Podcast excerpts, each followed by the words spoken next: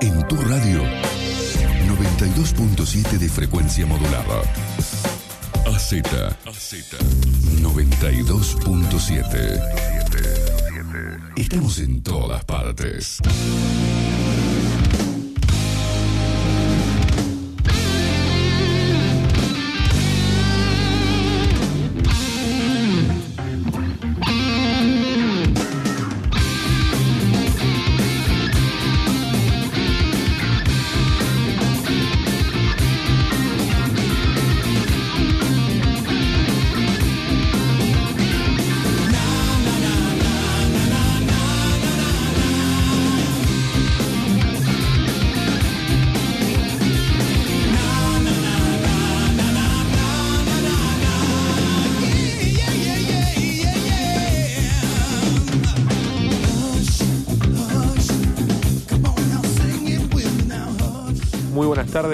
Estamos aquí nuevamente en esto que es Orillas, eh, un programa de una hora que pretende hablar de actualidad, política, ciencia y curiosidades. Estamos hoy con Cecilia, Hola a todos. Guillermina Hola, buenas tardes. y Ezequiel.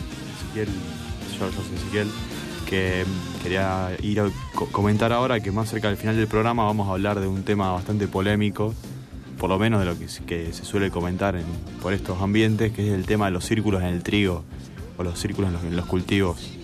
Pero lo vamos a dejar para el final y bueno. Fue, fue un anuncio al, al mejor estilo Jorge Rial, digamos. Tenemos Claro. un tema bomba, pero lo vamos a dejar al final del programa para que se mantengan Así que cómanse todo lo demás. se y mantengan después- sintonizados hasta el final del programa. Bueno, aprovechamos entonces, si tenemos tiempo, antes de hablar de los de, de lo de los círculos de cultivo, para comentarles que eh, nuestra agrupación Orillas se presentó eh, ante lo que es Ayoka, una organización internacional que financia eh, emprendedores sociales. Bueno, presentamos nuestro proyecto que consiste en lo que muchas veces les hemos comentado que hacemos nosotros como agrupa- desde la agrupación, que son los talleres de arte, circo, inglés, apoyo escolar y teatro.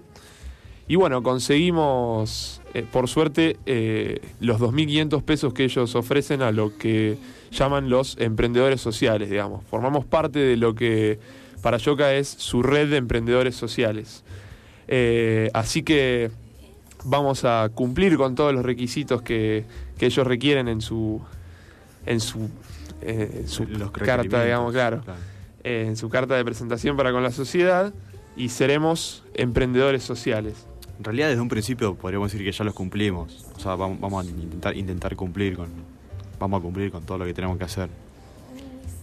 Y bueno, en la- lo que sería la presentación de, nuestro proyecto eh, era, un, era un panel con, gente de, de la Fundación Asindar, eh, del gobierno de la provincia de acá de Santa Fe. Y fue muy interesante porque se, eh, conocimos gente que la verdad que se merecen, digamos, este título de, de emprendedores sociales, como por ejemplo los chicos de Proyecto STS Rosario, Soluciones Tecnológicas Sustentables, que instalaron en, el, en Puente Gallego un, lo que ellos llaman un calefón solar. Y la, verdad que la propuesta es interesante porque viene a ser, digamos, como eh, una, una, una- una pata, un pequeño avance para lo que ellos entienden que es eh, la generación de. La, utilización de energías de forma sustentable, digamos. También estaban eh, las chicas de Huellas Digitales, que es un proyecto de alfabetización digital que lo van a hacer precisamente en el barrio República de la Sexta, donde nosotros estamos dando los talleres, así que va a ser interesante para hacer un trabajo en conjunto. Y la gente del voluntariado universitario que quería hacer eh, el proyecto de blogs de notas, que era algo así como un microemprendimiento productivo para generar un ingreso para la gente del barrio y para ellas también. Así que, bueno, avanzaremos en lo que es eh, la, culminación de, este proyecto. Termina siendo, termina, van, a, ser los talleres de, de circo o teatro que ya venimos dando y esperamos que esto sea un atractivo para todos aquellos que se quieran sumar, digamos, que vean que funcionamos como agrupación y que podemos llevar adelante estos talleres. Por lo menos tuvimos el visto bueno de la gente de Asindar y del gobierno de la provincia, aunque por supuesto no lo necesitamos porque estamos totalmente convencidos de que lo que estamos haciendo es lo correcto. Digamos. Una cosita que no me quedó clara. De parte de Ayoka, lo que quedamos, eh, digamos, seleccionados, que- que aprobamos, fuimos nosotros, los de, los de Orillas, los chicos del calefón, de, de los calefones solares, y los chicos y, los de, educación huellas digital. Huellas Sí. digitales. Lo que todavía no sé es la gente del voluntariado universitario, porque tenían, eh, creo, a mi entender, eh, Ayoka lo que pedía como requisito era que el proyecto eh, no generara un ingreso para, los para quienes lo llevaban adelante y las chicas del voluntariado universitario. El voluntariado universitario, para que les queden claro, eh, es un proyecto que viene eh, de la Nación, que, va, que se hace a través de la, de la Universidad Nacional de Rosario y lo que hace es, eh, con, con chicos de la universidad, eh, proye- em- proyectos, digamos, que tienen que ver con la ayuda social, digamos. Ellos van a cooperativas, a comedores y hacen un trabajo, digamos. Este proyecto, como Ayoka requería eh, el apadrinamiento de un adulto mayor, estaba apadrinado por un docente de la universidad. Claro. Y bueno, lo que el- el- en la presentación del proyecto, las chicas lo que decían era que esto le iba a generar un ingreso, iba a generar un ingreso para los chicos del barrio y obviamente también para ellas. Lo que a nosotros nos llamó bastante la atención, digamos, porque Ayoka en, en sus, sus requisitos decía esto, de que no podía generar un ingreso para, para su- sus participantes. Y tenía que generar eh, un lazo en la comunidad, digamos, una cosa bien... Como que comprendieron mal la consigna. Y a- aparte, voluntariado, se supone que vos haces voluntariamente, no, no que vas a cobrar un sueldo, va, eso me parece a mí. Sí, su- supongamos que, este emprendimiento tenga un impacto positivo para el barrio en el que las chicas trabajan. Eh, más allá de eso, no cumplía con los requisitos que, que Ayoka pedía. Yo creo que no, no, no correspondía, digamos. Y aparte hay otra cuestión, que si esto es eh, del voluntariado universitario de la universidad, yo creo que si se necesitan medios para, digamos, el, el- a ver, para que se entienda, el si es un plan de la nación, el vicerrector de la Universidad Nacional de Rosario eh, fue candidato a diputado por el kirchnerismo. Digamos, yo creo que si esto es un proyecto llevado adelante por la nación, por el gobierno de la nación, si se necesita un capital de 2.500 pesos, y estos chicos, digamos, eh, no hay, tampoco hay que ser inocente, digamos, eh, si se sabe que estos chicos hacen un trabajo social dependiendo de las directivas de docentes y, y- y- y jefes de cátedra que responden a, al- al- a lo que es el, el- el gobierno nacional, digamos, deberíamos tener en claro de dónde tiene que venir el financiamiento. ¿Y qué facultad es? Las chicas eran de la Facultad de Economía. Eh, eh, digamos, el proyecto estaba trabajado y era interesante, pero lo raro fue que, por ejemplo, al, al principio de la presentación, eh, una frase del Che Guevara, digamos, por una cuestión, había una frase del Che Guevara en, el- en la pantalla del PowerPoint. Y uno, uno dice, por una cuestión estratégica, quizás si quiere los 2.500 pesos, presentarse ante el gerente de Asindar eh, y, demás eh, empresarios locales, poner una frase del Che Guevara ya era como empezar, digamos, eh, con un pie, con el pie izquierdo, creo yo. Pero tampoco Sí, bueno, sabemos cuál, cuál fue el resultado, así que quizá estamos... Dejemos al lado la especulación entonces. Claro, dejemos de lado de especulaciones porque no sabemos, quizá consiguieron el financiamiento y están llevando adelante su emprendimiento productivo que seguramente va a generar un impacto positivo donde estén trabajando las chicas. No sé si les parece que pasemos al, al primer tema de la tarde. Vamos entonces.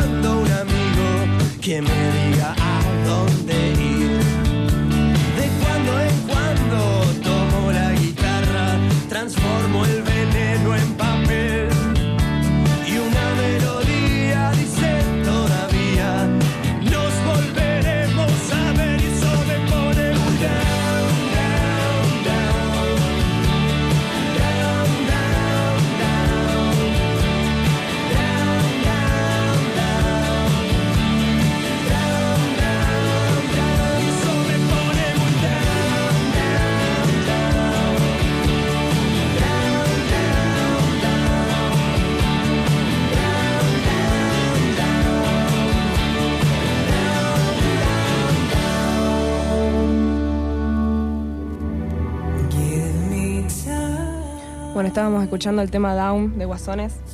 Antes que nada, pasamos los números telefónicos que hoy nos olvidamos de nuevo, como suele suceder. Para comunicarse en vivo puede ser el 411 26 23. Celular. 155 48 2561 para mensaje de texto. Bueno, si no, también se pueden comunicar por nuestro Facebook www.facebook.com barra orillas. Twitter tenemos, ¿no? Sí, orillas Rosario, pero Pero que no. parece innecesario. Con, con Facebook es suficiente, el mensaje de texto también. Está bien. Bueno, ahora pasemos a un tema serio. Ah, Para mí es un tema muy importante. Eh, los juicios por la dictadura que comenzaron el año pasado, que la primera causa fue la de Guerriere Amelón, primero eh, caratulada Guerriere Amelón, que fue la causa de fábrica de armas y quinta de Funes, que se inició el 31 de agosto del 2009 y bueno, por todos estos crímenes que seis, cinco, perdón, cinco genocidas cometieron crímenes de lesa humanidad, espantoso. Y bueno, por suerte el 15 de abril de este año, una multitud frente al tribunal pudimos festejar cuando el juez dictaminó perpetua y cárcel común, que fue un momento muy emotivo y un, de gran, una, un paso más sería para hacer justicia. Este año eh, empezó otro juicio, el 21 de julio pasado, por la causa Díaz Besones, ex causa FACED. Y bueno, está en tratativa en este, en este momento. Se dice que es una de las causas que más crímenes tienen. Eh, según lo que averigüé, es ne- 91 crímenes fueron los que se cometieron. 91 crímenes hacia personas, secuestro, tortura, apropiación. Son seis los acusados. Entre ellos está un militar retirado, cuatro policías rosarinos y un, y un civil que fue cómplice. Bueno, no sé, yo pienso que nuevamente eh, el dictamen va a ser perpetuo por un hecho también que son los mismos los jueces que, que van a, a estar dando el fallo y están analizando la causa. Y bueno, esperemos que así sea. Lo, lo interesante de, estas causas es que se, se somete a juicio eh, a civiles. Y está bueno que, entendamos que, incluso es una bandera que hoy, hoy en día se, se levanta mucho eh, desde las organizaciones y demás, que, que la dictadura fue eh, una dictadura cívico-militar, digamos, y no hay que pasar por alto el hecho de que eh, sin eh, cierto consenso en, por parte de, la población, el proceso de reorganización nacional no hubiera podido ser llevado a cabo. Y encontrar quiénes fueron los eh, actores civiles que participaron del secuestro, tortura y desaparición de personas, creo que es una tarea fundamental para terminar de cerrar un capítulo de bastante oscuro de, nuestra historia, digamos. Sí. Bueno, íbamos a tener una comunicación telefónica, pero bueno, no se pudo dar por motivos de. no se pudo establecer con un integrante de, este espacio Juicio y Castigo que eh, están muy comprometidos también con, to- con todo este tema, siempre presentes. Eh, es más, tienen, está la Murga también, la Memoriosa, que, que también siempre están ahí. Y bueno, también la agrupación Hijos. Y bueno, Sí, ellos estuvieron trabajando activamente en la generación de, de- de documentos, digamos, para dar a conocer a, a la población qué es lo que se estaba llevando adelante en estos juicios. Y, fue interesante porque fue un espacio donde se nuclearon eh, muchas organizaciones que más allá del, del- color político eh, supieron eh, lleva- llevar una causa adelante y, y, digamos, un- una causa justa y que ponía, ponía en duda estas, las, las cuestiones de, de- de- color político que hoy en día se, se intentan in- inmiscuir por ahí en estas cuestiones que deberían ser de todos los argentinos. Yo creo que un- uno de los problemas fundamentales que, que nos surge a la hora de analizar eh, est- est- estos juicios son, digamos, ¿por qué, por, qué por qué hoy y no cuando, no cuando termina el proceso, digamos? 30 años, 30 y ¿Por qué, por qué 30 años después, digamos? Si, si bien es una, un- una victoria para, para lo que es, para, que, para lo que son las organizaciones de derechos humanos, y yo creo que para el, el hecho de que se haga justicia una victoria para, para todo el pueblo argentino, creo que hay que hacer un análisis eh, exhaustivo de- de- del, del porqué eh, de que hayan pasado 30 años Y, y en, y en esto sí hay que prestar eh, mucha atención a lo que fue la, la com- la complicidad del- del- de la población argentina en, en- en la época del proceso, porque las, las Fuerzas Armadas... De los medios, de todo. porque, porque si las Fuerzas Ar- Armadas per- perdieron su, su capacidad de intervención en lo que es el Estado, ¿por qué entonces no se jugaron? ¿Por qué? eh, o sea, ¿cuál es la explicación de la ley de obediencia de vida y punto final? Que el gobierno, este gobierno la- las deroga, digamos. Y hay otra cuestión que es interesante también, que es eh, por, por qué eh, en un, un gobierno como, como el de Néstor Kirchner, que, que como es de público conocimiento en la provincia de Santa Cruz, hacía oídos sordos de los reclamos de las madres de Plaza de Mayo, lleva adelante eh, como, como, como bandera, digamos, la de los derechos humanos. Esto, eh, hacer esta... ¿Sería una pregunta retórica o una pregunta.? Porque parece bastante obvia la respuesta. Como que es algo estratégico. Sí, sí, sí, pero... no, pero no hay mucho interés real por la causa. Pero más allá de eso, o sea, lo, lo- lo interesante es ver que, que decir esto eh, causa, digamos, causa, eh, di- división, digamos, en, en el ámbito de, por ejemplo, el espacio juicio y, juicio y castigo. Porque yo estoy seguro que hay, hay agrupaciones, digamos, kirchneristas dentro del espacio. Y si, y si uno, si uno pasa por alto este hecho, quizás eh, esté obviando o esté pasando por alto cuest- cuestiones que, que son de son necesarias para entender este proceso. Por ejemplo, si no hubiera estado el, el kirchnerismo en el poder, se hubieran dado estos juicios, porque hay una no, no, no es, esto no es retórico, ojo, no quiero, no quiero que se malinterprete. Por ejemplo, es contrafáctico. ya. Claro, bueno, no, no, pero por ejemplo, eh, Amelon dijo, eh, cuando se dicta la sentencia, dice, todos sabemos que aunque, que aunque sea una pena de 25, 40 años, esto termina en dos o, o tres años porque es una cuestión política. Digamos, es, es grave que haga esa declaración y, y si bien la mayoría de los familiares y querellantes en la causa estaban, están convencidos de que, de que la, la perpetua, la perpetua y común eh, se va a hacer efectiva, eh, y va a ser perpetua, digamos, no va a durar dos o tres años como dice Amelon, hay que, hay que ver realmente si en Argentina están dadas las condiciones para que estos personajes nefastos de la historia permanezcan eh, en, en prisión perpetua, digamos, y no salgan a los dos o tres años como dice Amelon. Es una pregunta que todos nos hacemos y que yo creo es muy difícil tener la respuesta para lo que todos sabemos fue la justicia argentina a lo largo de estos 30 años. Para mí tiene que ver eh, con una voluntad política que se está dando que, que independientemente si se dio o no se dio en el gobierno de Kirchner, eso ya eh, queda para mí. Si no, para mí lo más importante de esto no es que se haya dado en un gobierno o en otro, porque sí, sabemos que, que por ahí hay eh, intereses de los gobernantes, sino que para mí lo más o lo mejor de esto es que prepara a la sociedad civil, digamos, le da, eh, le da este impulso de, eh, bueno, esto se puede pasar y, porque la gente salió masivamente a apoyar los juicios y, yo creo que, eso es algo muy positivo y que no creo que ahora cambie el presidente y ya no haya una voluntad política, se va a ser tan fácil frenarlo. Claro, A esto de Eh, esa- dos esa- o tres años. Claro, bueno, esa, esa es la pregunta que, que- que mucho, por, por lo menos en mi caso, me hago, porque si, si esto es así, como, como muchos dicen que esto es eh, está armado o directamente planificado desde el gobierno nacional, si realmente cuando cambie este gobierno se va a seguir con esta política de derechos humanos, digamos. Y si realmente es eh, una política de derechos humanos de fondo, digamos, o si no es, co- como muchos dicen, eh, hacer leña del árbol caído, digamos.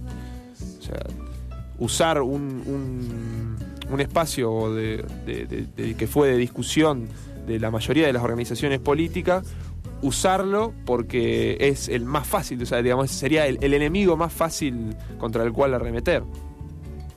No sé si el enemigo más fácil contra el cual arremeter, pero eh, sí eh, algo que está latente en la sociedad y que todavía se y todavía sigue se sigue eh, está en- presente en todos los debates y, y en todos los medios como que tiene una repercusión masiva el tema entonces lo que Sí, hace justamente, que el estar- al estar latente en la sociedad, el, Claro. el gobierno lo, lo utiliza como una, digamos, como una herramienta, como una excusa para, para captar los medios. Sí, yo creo que eh, lo importante es eh, rescatar el hecho, Sí, el hecho de de que se se hayan conformado esp- espacios como por ejemplo el de juicio y castigo, que, que da cuenta de que, de que más allá de este gobierno, eh, esto puede llegar a. Puede, puede seguir adelante, digamos.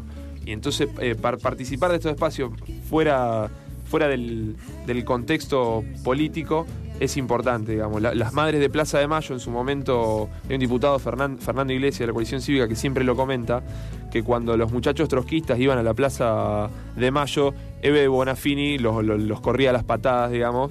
Decía, esta es una causa del pueblo argentino y no tiene, acá no tiene que haber ninguna bandera política. Sí, Hoy la situación es otra, Se dio vuelta la tortilla. Hoy la situación es otra, pero también hay que saber entender, yo no lo comparto, digamos, pero hay que saber entender que después de tantos años de lucha, eh, hay espacios que cuando les son dados a las organizaciones es muy difícil eh, para dentro de las organizaciones y, para que lo entienda, digamos, la- la población, es muy difícil decir que no y, y no aprovechar esa coyuntura. Yo creo que hoy no tiene, no hay justificativo para algunas declaraciones. Quiero, por ejemplo, rescatar ante el, trabajo que hace Madres de Plaza de Mayo a nivel nacional, el que hace Abuelas, que con Estela Carroto siempre tuvo una postura mucho más moderada, y, no, por ejemplo, lo que la debe de Bonafine, que, que- por ahí, eh, defendiendo el, gobierno de Cristina Kirchner, defiende, cos- defiende eh, tiene afinidades ideológicas, por ejemplo, con el gobierno de Mahmoud Ahmadinejad, que cuelga eh, homosexuales en las plazas públicas, por ejemplo, o el de Chávez con, con todas las barbaridades que dice. Igualmente, esto no desmerece el trabajo que han hecho las madres de Plaza de Mayo y creo, insisto en esto, que hay que fortalecer el, el- trabajo de los espacios como juicio y castigo y de lo que siguen haciendo las madres de Plaza de Mayo por recuperar a los hijos des- de- desaparecidos. Incluso me parece a mí que más allá de las cuestiones políticas, de que si, eh, de que si es o no eh, importante, o si de si Eve Bonafini dice una cosa u otra, me parece importante también por parte no de los gobiernos, sino del Estado, de darle un poco más de importancia a las organizaciones sociales, a sus reclamos. Y eso eh, debería darse en todos los gobiernos, para todas las organizaciones, porque realmente me parece importante que se, que se den los espacios más allá de, de un de si conviene políticamente o no, sino de escuchar los reclamos de todas las organizaciones y, y, obviamente eh, de derechos humanos, ya sea de que provienen de la sociedad civil y que son importantes para todos. Lo que me parece también es importante que cu- cuando una de esas orga- organizaciones es escuchada, no se venda absolutamente al gobierno que las escuchó, sino que siga manteniendo una postura crítica y racional y coherente. Sí, que el problema de, los derechos humanos en sí pasa que, por ejemplo, o sea, toda organización que, en su comienzo es, intransigente, digamos, o sea, no, no, no negocia su- su- sus banderas políticas, eh, perdura a lo largo del tiempo y, tiene realmente el, el- el- tiene un efecto sobre la sociedad como, lo tuvo el- la- las Madres Plaza en su momento. Hoy en día han perdido cierto capital cultural, digamos, que tienen las Madres de Plaza de Mayo para, para llevar adelante estos debates y, y quizá lo, necesariamente tienen que existir estos espacios como, como el de juicio y castigo por, por esto que, que viene pasando, digamos. No sé si están de acuerdo. Ah, sí, bueno. Seguimos entonces. Entonces, como no pude generar el debate, no me salió esta vez, entonces vamos a pasar a uno. Estamos, estamos más o menos en la misma sintonía. Bueno, entonces vamos a poder. Alguno, 92.7. alguno de nosotros podría, podría actuar la próxima vez, la oposición contraria. Bueno, vamos a pasar a un temita entonces.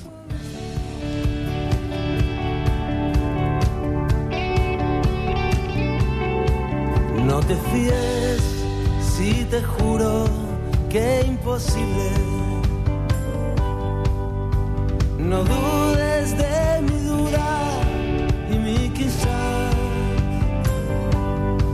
El amor es igual que un imperdible. Perdido en la solapa del azar. La luna toma el sol de madrugada.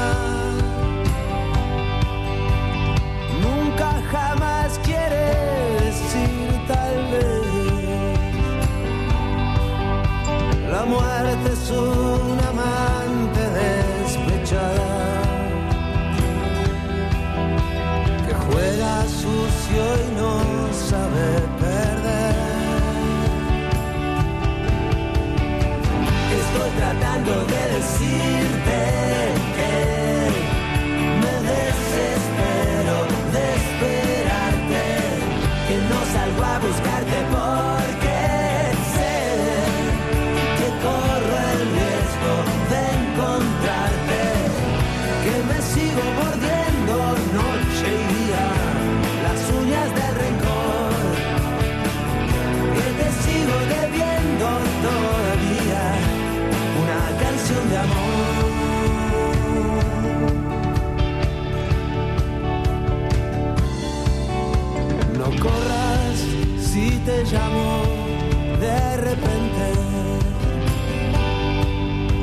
jamás vayas y te grito, piérdete. A menudo los labios más urgentes no tienen pisados besos después. Se aferra el corazón a lo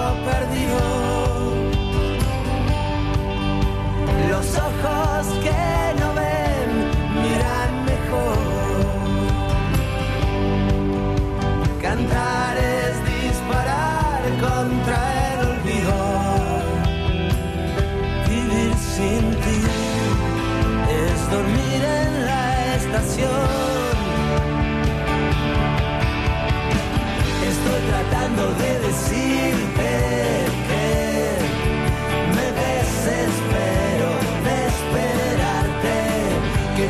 salgo a buscarte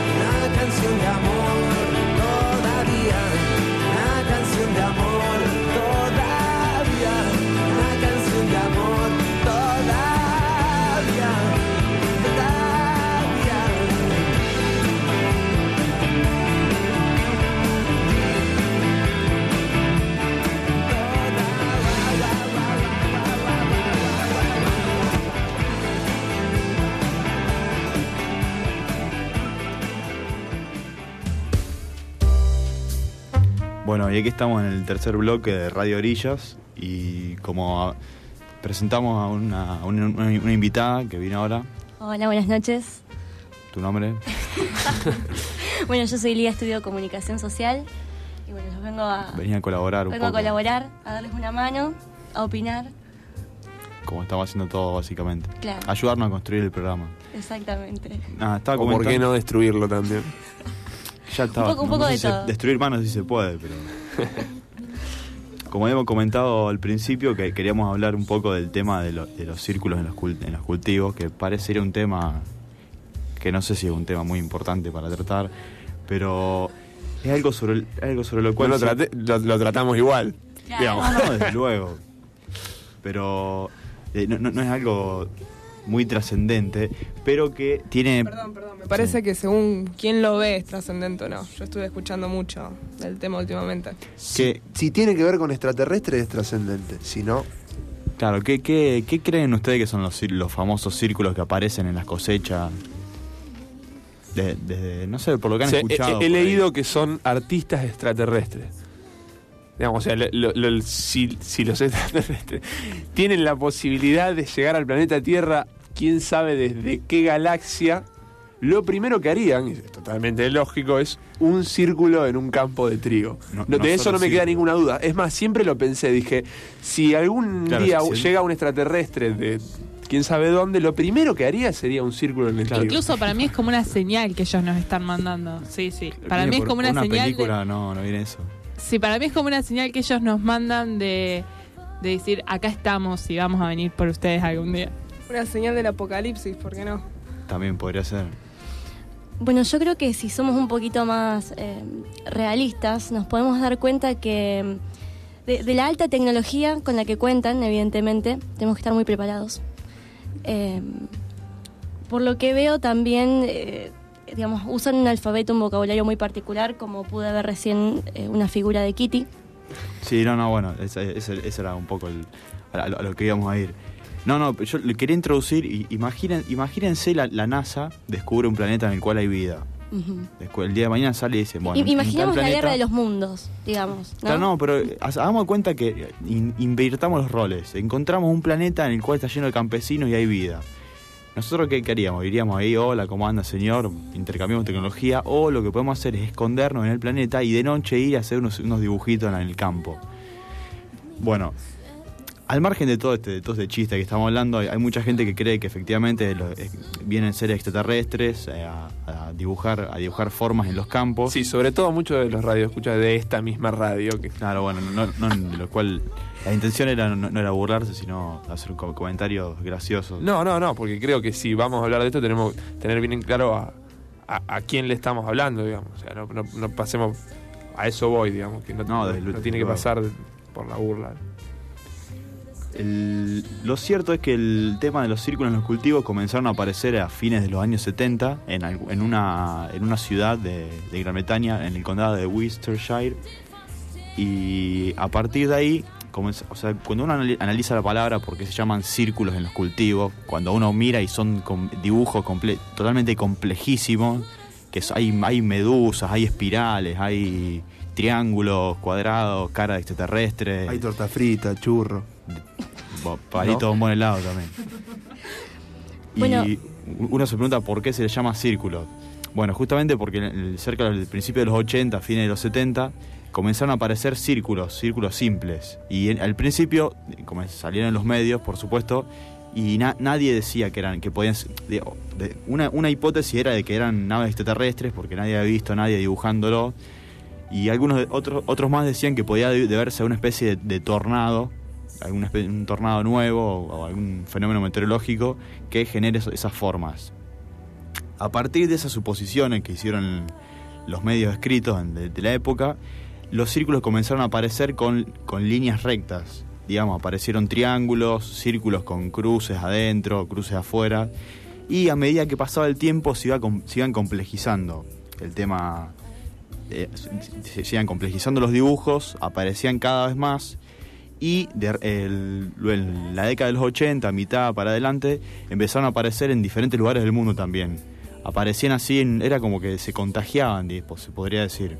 Comenzó en Gran, Bretaña y se empezó a esparcir durante la década de los 80, hasta que en cerca del 87 aproximadamente, una mujer notó que el, de, digamos, el cuenta kilómetros del auto del marido decía, lo había usado muy, el marido había usado muy poco tiempo el auto en- supuestamente, y decían que tenía miles de kilómetros recorridos. Entonces la mujer se enojó, le preguntó al marido qué estaba haciendo con el auto, por qué había recorrido tan tantos kilómetros, a dónde se iba. Y el marido le contó que desde hacía, desde el 78 más o menos, con Que- una que era un amigo- extraterrestre. no, no. que con un amigo, desde el 78, eh, habían empezado a hacer ellos. Habían, habían sido ellos quienes habían empezado a dibujar los círculos. ¿Cómo lo hacían? Agarraban una tabla con dos sogas y caminaban con, unos- una soga, con, otros hilos, empezaron a, a- marcar y a, pisotear los, pastizales en forma redonda. Y como vieron la reacción de los medios, no pudieron evitarlo y se empezaron a burlar de todos los medios y de toda la gente que, que cayó en la trampa. Y así pasaron años y ellos salían todas las noches a hacer círculos por todos lados. Y efectivamente, otras, a medida que pasaba el tiempo, le fueron perfeccionando sus técnicas y haciendo dibujos cada vez más complejos. Y eh, también otras personas en diferentes lugares del mundo se dieron cuenta y comenzaron a hacer lo mismo, porque era muy, realmente era muy gracioso ve- ver cómo los medios reaccionaban y se creían que eran ext- extraterrestres. Y bueno, y por eso comenzaron a aparecer en todo el mundo. Eh, cuando estos señores, eh, cuando, cuando los señores se llamaban Doug Bower y Dave Charlie, cuando se dieron cuenta que, que no eran los únicos que hacían círculos en los cultivos, pusieron una frase muy graciosa que significa que dice no estamos solos. Entonces, obviamente era, era un, con doble sentido. Como la gente se creía que eran extraterrestres, con esa frase era como que eran, no eran extraterrestres, pero en realidad era un mensaje para los otros dibujadores de círculo que decían como que no eran ellos los únicos que hacían círculos en los cultivos. Intriga esto de que varios grupos de personas se juntaban a hacer círculos porque tenían ganas en los cultivos, igualmente, te digo. Claro, sí, empezó como una broma y se empezó a, se empezó a esparcir y por, porque sí, porque hay gente que tiene tiempo, que tiene tiempo. Sobra. Claro, tiene tiempo de sobra y se- así como algunos van a, no sé, juegan al fútbol, estos hombres hacían círculo en el pasto. en- Bueno, yo creo que por ahí lo que se podría oponer a, a tu teoría es que por ahí, bueno, lo llamativo es la perfección que Claro, probablemente perfección hayan la tenido. complejidad, Seguro. La, la complejidad, digamos, para hacer más allá que, bueno, lógicamente en los años 70 no se contaba con la misma tecnología con la que se cuenta ahora. Pero bueno, es llamativa, ya te digo, la, la perfección que se encuentra en los Sí, sí, sí, círculos. son, son, son increíbles los círculos, realmente son, son obras de arte que, que llaman mucho la atención. Y, y- y eso, es- y eso es lo que eso es lo que lo despierta las dudas de mucha gente, pero justamente, obviamente la, la- la mujer de- de- del señor David, eh, Dave, no, no le creyó y el, el hombre tuvo que ir y ante un grupo, una- unos- un grupo de amigos del pueblo tuvo que hacer un, un- adelante de todo ello, en 3, 4 horas tuvo que hacer todo un dibujo bastante complejo. Y bueno, ahí le empezaron a creer, pero bueno, et- esto se salió en 1991. Y a partir de 1991 el interés mundial por los círculos el cultivo cayó en- de- de- totalmente porque vieron que muchos vieron que era una chantada o que era una broma o lo que sea y dejó de interesarles. Y a partir de ahí comenzaron a surgir eh, grupos que empezaron a dibujar, a hacer este trabajo comercialmente. Hay una página muy buena que se llama Circle Makers, que significa hacedores de círculos, que son un grupo de ingenieros, agrónomos eh, y especialistas en, Y- en estos temas. Yo, yo pregunto, lo- los dueños de los cultivos, ¿están contentos con que les dibujaran los No, círculos? yo he escuchado comentarios, no, porque se arruinan los, cir- los- Claro, los- los. Y, Están arruinando el- y hay dibujos que son chiquitos, pero hay dibujos que miden como 400 metros, son dos hectáreas de... de- Claro, le destruían la mitad de la Sí, no, cosecha. no, no, le destruyen una o dos hectáreas, depende del tamaño. Y no, yo- lo hacen clandestinamente, seguro. Claro, aparte ahora sabiendo de que son seres humanos y no extraterrestres, creo que van a salir con un No, van a estar naranjero y los yo- van a correr claro, hasta la otra están- estancia. Deben estar los campesinos con una escopeta ahí esperándolo cada vez que hacen, aparece un círculo nuevo. Pasa que si, si van de noche y tienen y tienen mucha habilidad, tal, tal vez lo hacen. La, la compañía esta que se llama Hacedores de Círculos, son un, yo creo yo que lo hacen que compran los, los o que por lo menos se los alquilan a los granjeros. Porque tienen, por ejemplo, eh, Greenpeace contrató a, la- a la, a la- a la compañía esta Ci- Circle Makers para que les haga Greenpeace está en contra de, de la plantación de, de cultivos transgénicos. Entonces una propaganda de Greenpeace era, habían hecho un círculo gigante que decía no y otro que decía, estaba ta- como que estaba tachado. Y habían contratado a la compañía esta para que justamente se los haga al, al círculo eno- enorme ese. Y otra, o- otro, otro ejemplo, desde luego que eso sí está totalmente documentado, mostraron ellos cómo lo hicieron, para que no quede en duda de que vino que Greenpeace contrató un extraterrestre o algo así, ¿no? Y otra fue la, la banda de rock Korn, que no sé si heavy metal, no sé cómo se considera, que también contrató a, lo- a los hombres estos para que le, les hagan le hicieron un círculo, un dibujo gigante de 400 metros por, dos, por 180 más o menos, que dice Korn, el, nombre de la banda, y tiene todos símbolos y después al final ellos filmaron un video dentro de ese círculo con todas vistas aéreas y incluso en, la página de, los, los hacedores de círculos muestran la- las tablas que usaron para hacer los círculos firmadas por los miembros de la banda y, y ahí uno se da cuenta que es perfectamente posible. Pero, hacer. pero ¿qué tecnología usan? Porque, por ejemplo, yo, yo si empiezo a caminar con dos tablas en los pies en, en un campo de trigo, eh, la verdad que no sé qué puedo llegar a hacer. Primero que caminas nueve horas, evidentemente. Sí, no, no, no, para sí. hacer Son un grupo, dos- de, son un grupo de mucha gente, eh, un grupo de mucha gente y están varias horas. Y para hacer, por ejemplo, los, los agrónomos clavan un palo en el medio y lo atan a una soga, por ejemplo. Y empiezan a dar vuelta alrededor de esa soga como si fuera un com- una especie de compás gigante. Y así se puede hacer un círculo básico, ¿no? Y para ir avanzando se usa una tabla de un metro y medio más o menos de largo, que en, la- que en, ca- en cada punta hay una soga. Entonces con, una, con cada mano sostienen una de las sogas y con un pie van pisando y van avanzando. Y para hacer, por ejemplo, la cara de Hello Kitty, digamos. Sí, bueno, también porque se le hay- han, han aparecido círculos que son mar- marcas graciosas, hay marca, hay propagandas de marcas de yogur de 100 metros, la cara de la gatita esa japonesa, todos odian, de Hello Kitty, el- la, la cara de lo- los extraterrestres de Space Invaders del videojuego ese de los 80, de, el famoso videojuego, que es un, un cuadradito todo, todo chiquitito, O sea, digamos, es como un, está, todo hecho con cuadraditos chiquititos Pixelado. todo pixelado. Y nada, y así se hace con mucho esmero, mucha paciencia. Y, y los hombres supongo que usarán computadoras para hacer los, los- usan computadoras para hacer los, los dibujos gigantes y luego con ponen palos con punteros láser y, sistema de GPS. Bueno, y de vez en cuando le da una mano a un extraterrestre.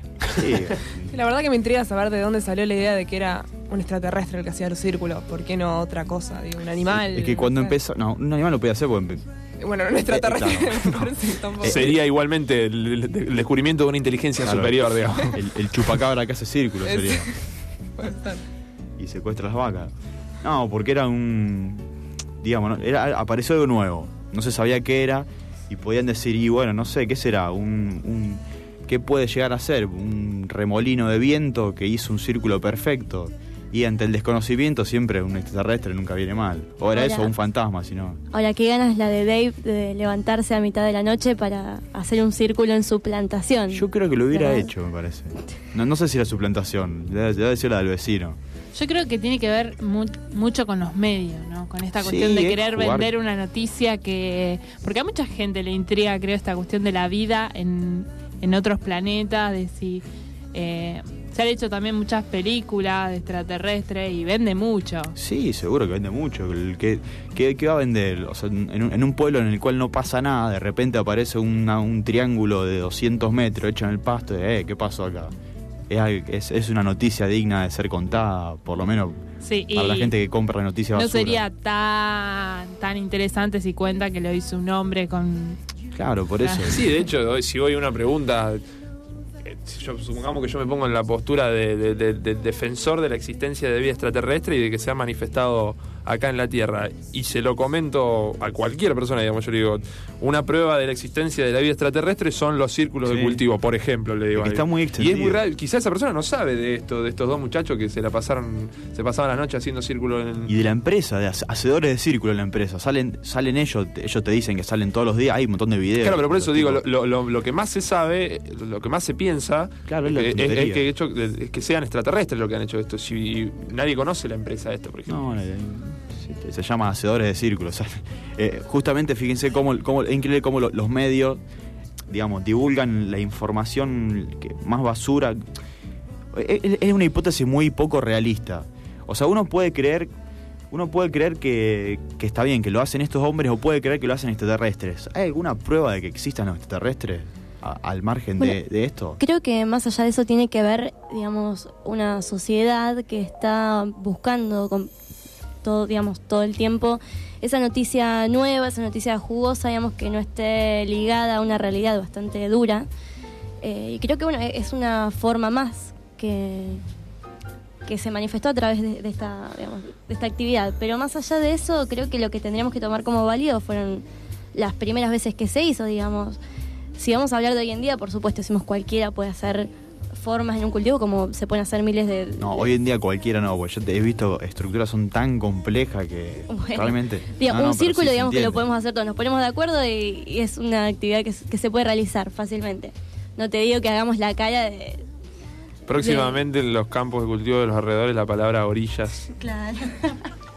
Sería interesante eso. Eh, más allá de eso, bueno, creo que si, si, si vamos a defender la postura, sería la de, la de los primeros círculos que aparecieron, ¿verdad?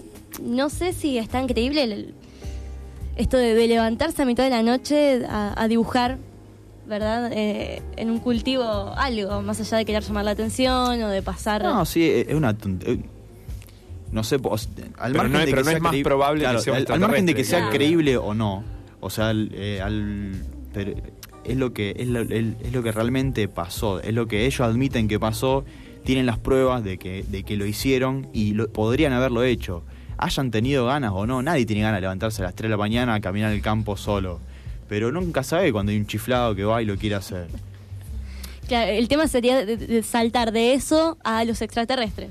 Claro, porque hay, un, hay un salto cuantitativo cuali- y cualitativo. cualitativo, sí. Claro, es, que es totalmente grande. Uno puede decir- hay gente que, que le parece le, le parece más lógico, por ejemplo, que sea no, no, es un extraterrestre porque no lo pudo haber hecho una persona. ¿En qué te basas para decir que no lo pudo haber hecho una persona? Hay decenas de videos de personas haciendo eh, círculos y eh, estructuras gigantes. In- incluso está, me olvidé de comentar, el, simbolito del, Firefox, del explorador de Internet. Eh, un grupo de estudiantes hizo un, un Firefox gigante de 100 metros más o menos.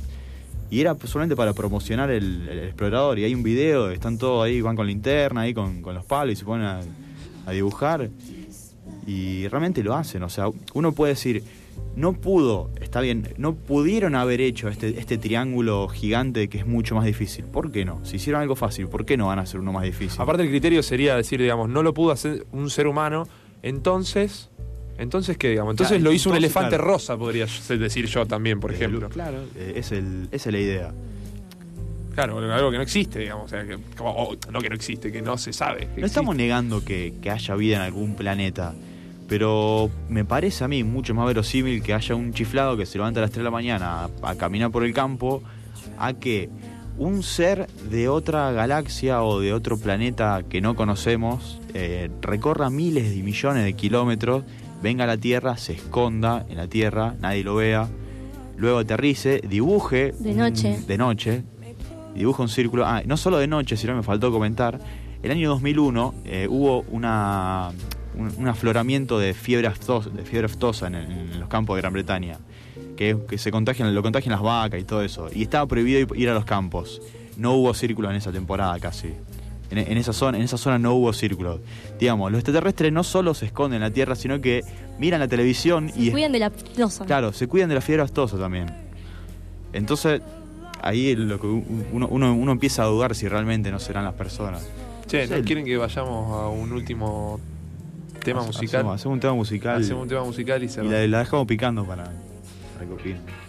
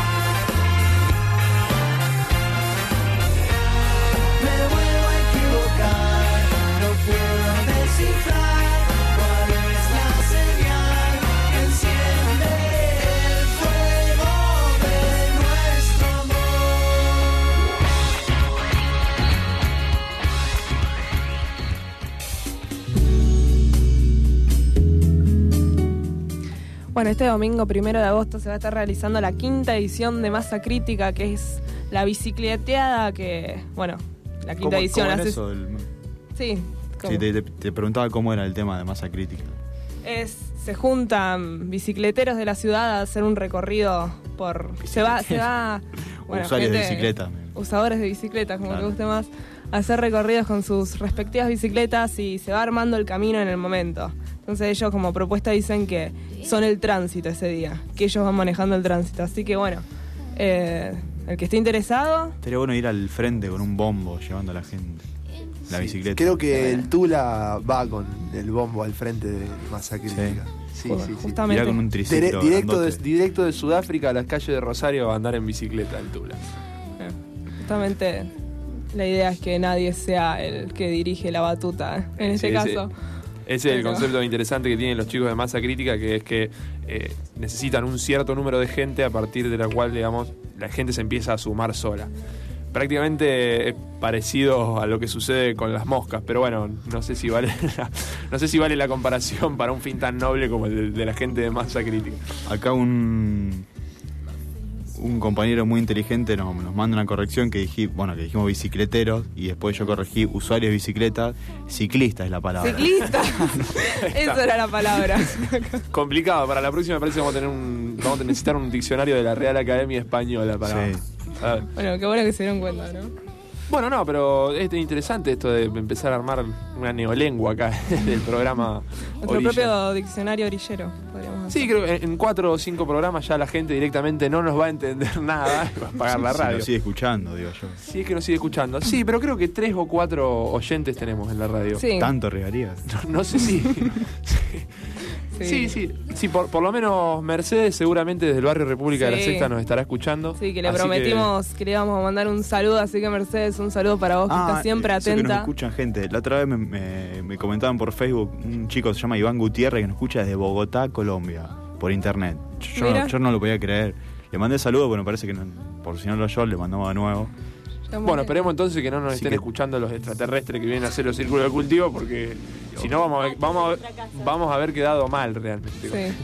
Pero de última que nos pongan, nos manden un mensaje personal, que pongan algo. Claro, entre- entrevistamos a alguno, que venga acá. No, pero yo digo, supongamos que son extraterrestres en serio. Yo, por lo menos que, que, por ejemplo, que vengan y nos escriban algo útil, como, qué sé yo, la cura cont- contra el SIDA, contra el cáncer, ¿no? Una pelotudez de un triángulo. mundial. ¿Para qué quiero un triángulo? Claro, que, que, nos, que nos expliquen algo que no sepamos hacer Sí, nosotros. seguro. Bueno, un saludo a todos, nos volvemos a encontrar el viernes que viene. Adiós.